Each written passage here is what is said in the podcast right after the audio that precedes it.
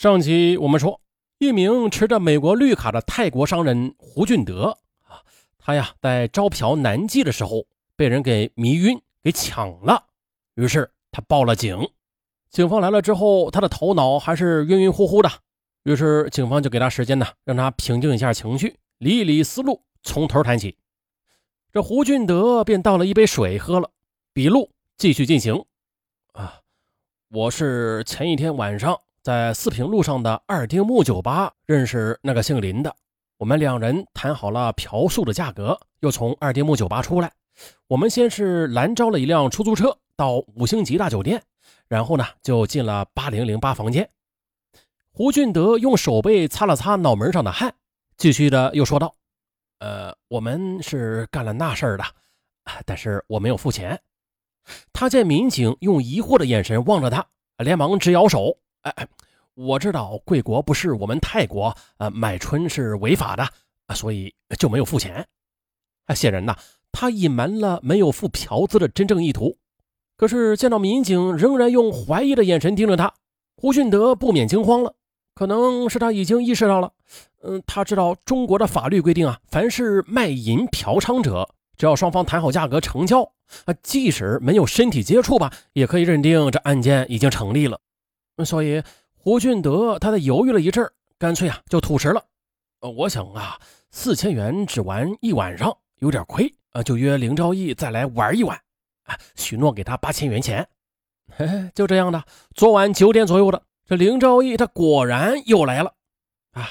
然后他们两个人呢，就先在客厅里边喝着酒聊着天一直聊到了子夜时分，两人就情不自禁的搂搂抱抱，之后就坐了起来。哎，这个做啊很有内涵，呃，然后啊，我们做完之后就进卫生间冲洗，我觉得有些口渴，然后林就开了一瓶他从酒店外自带进来的可口可乐，呃，他自己先喝了一口，然后在与我接吻的时候喂我喝下了他口中的可口可乐，呃，不一会儿的我就迷迷糊糊的什么也不知道了，呃，对了，在后来的我听到屋内悉悉嗦嗦的声音把我吵醒了。当时我睁开眼睛一看，我发现这林呢，他在翻我的公文包。那这林姓是林昭义的化名啊，就是啊用的假名字。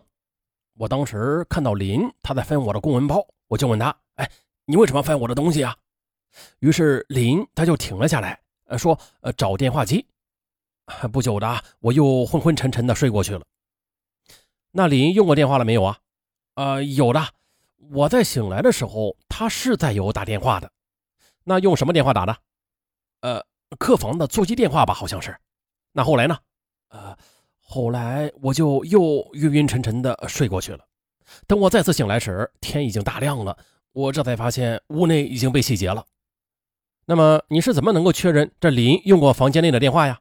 呃，能能确认呐，我是亲眼看见他打过的。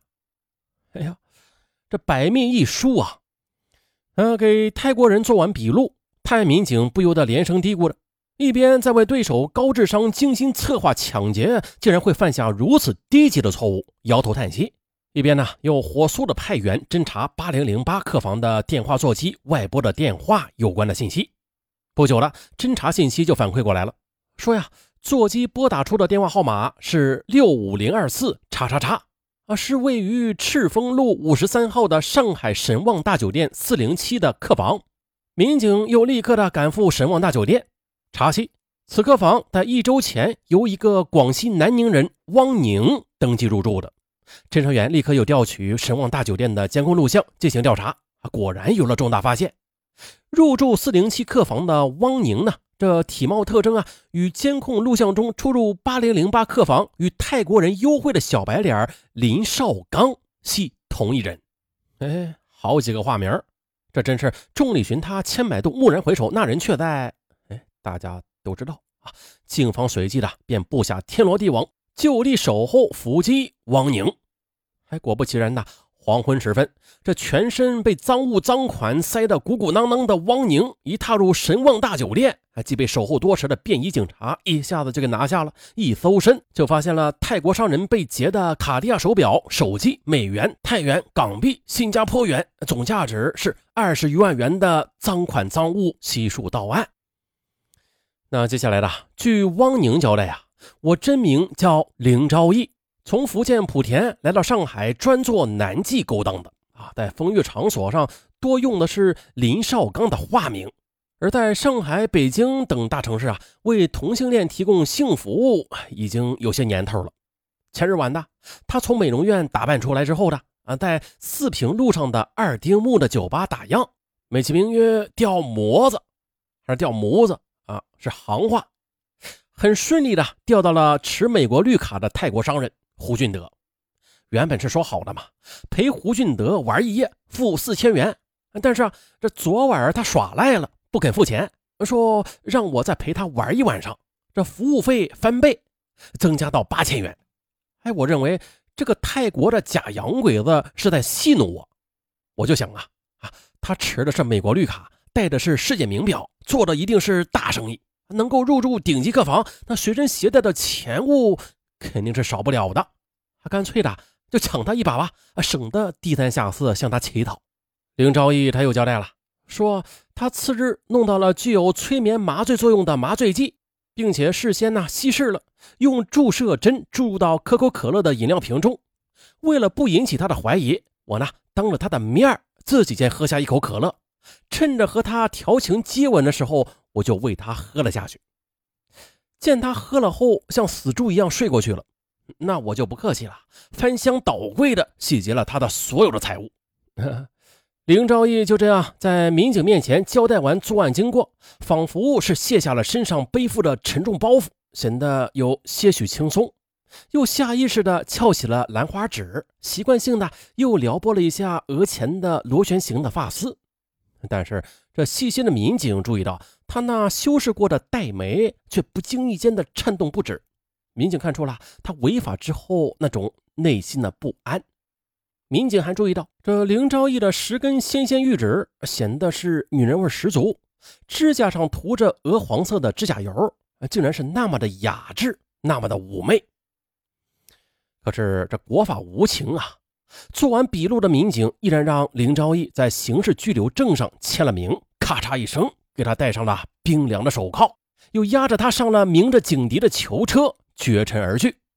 至此呢，这起涉外巨额抢劫案，哎只用了不到十二个小时，便人赃俱获，顺利告破了。这时呢，当泰国商人胡俊德还在五星级的酒店里边呼呼大睡时，这床头柜上的铃声却忽然大作。上海警方在电话里通知他，请他马上前往警局领取被劫的二十余万元的钱物和一张晚间飞往美国的回程机票。哦，My God！起初他简直不敢相信自己的耳朵，无论如何也不敢相信这是真的。啊，想自己与作案对象同床共枕两晚的露水夫妻一场，至今只知道对方自称小林，连真实姓名都不知道呢。中国警察居然就这样已经把呃罪犯给抓住了，甚至还都把赃物给追回来了，真真的有这么神吗？当带着满腹疑问而来的泰国商人从民警手中接过失而复得的卡地亚手表，还有手机，又颤颤巍巍地清点了失而复得的近千张各国的钱币，激动的竟然一连数了几遍都不得要领啊！再撸起袖管，见到腕上的卡地亚手表在滴滴答答的抖着。待他认真的确认自己不是在梦中，便一个劲儿的向办案民警鞠躬致谢。这临走，兴奋的还差点遗漏了刚刚拿回来还在赃物中的一张美国的返程机票。经民警提醒，泰国人又是鞠躬又是道谢，领回了飞机票。他匆匆的瞥了一眼飞机上的起飞时间，再瞄了一下腕上戴着的卡地亚手表，哎呦，居然一点也没有耽搁他当晚飞回美国去商谈生意的行程。不由得又是一阵鞠躬作揖道谢。哼，也许啊，只有当这位泰国同志乘上飞往美国的飞机，飞临在太平洋上空，躺在高级商务舱里打盹时，才会情不自禁地回想起自己在中国上海这段不堪回首的旅程和跌宕起伏的艳遇吧。又回想起自己在中国留下的卖淫嫖娼的劣迹，以及被中国警方治安处罚的案底。这可谓一喜一怒，一惊一乍。短短的两昼夜，却经历了冰火两重天。哎，这料想他的内心一定会心潮逐浪高，犹如记忆下的浩瀚无垠的太平洋的波涛吧，啊，奔腾翻滚无止息。好了，本期案件到此结束。